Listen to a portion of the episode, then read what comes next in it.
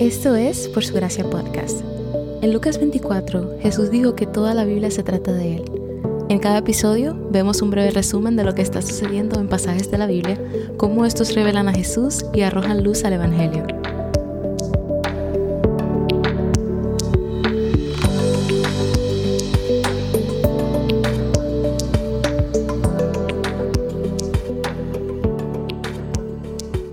Dios es sabio y aplica su conocimiento con buen juicio.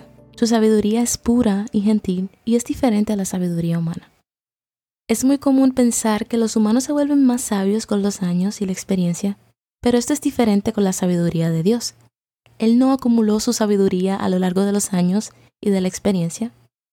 Y aunque la sabiduría humana con frecuencia se obtiene al cometer errores, nuestro Dios nunca ha cometido un error. No hay nada que Él haya hecho jamás que no haya sido sabio. La sabiduría fluye de Él porque Él es la fuente de la sabiduría. Sabiduría no es simplemente conocimiento, sino que es la aplicación del conocimiento. Y en la Biblia la sabiduría se compara con la necedad.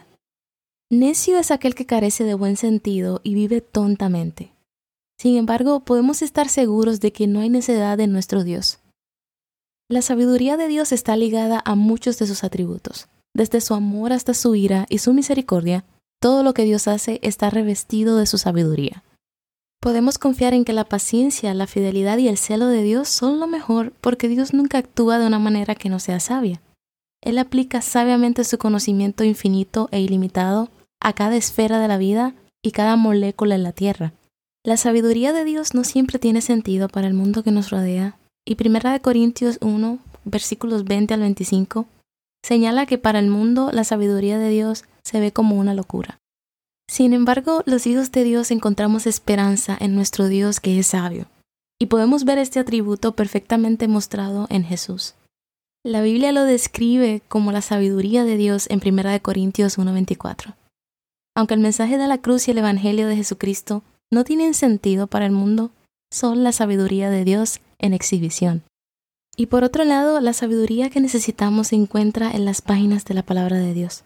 La escritura es sabiduría para nosotros. Debemos resistir la tentación de buscar conocimiento en las escrituras solo por tener conocimiento. En cambio, debemos aplicar sabiamente la verdad de la palabra de Dios a nuestra vida. Además, debemos temer al Señor porque la escritura nos dice repetidamente que el temor del Señor es el principio de la sabiduría. Y debemos permitir que la palabra de Dios more en nosotros porque es allí donde nos ha dado la sabiduría.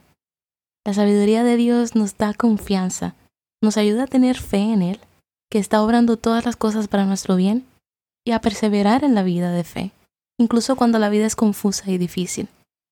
Hoy te invito a que descanses en la inquebrantable sabiduría de Dios.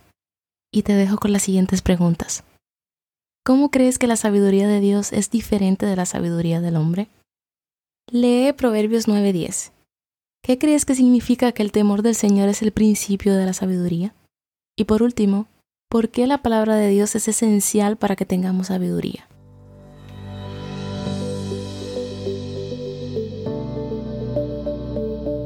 Gracias por escuchar Por Su Gracia Podcast. Por Su Gracia es un ministerio dedicado a estudiar la Biblia con el objetivo de descubrir el glorioso Evangelio de Cristo en todas las Escrituras. Para más recursos, sigue la cuenta por su gracia estudios en Instagram.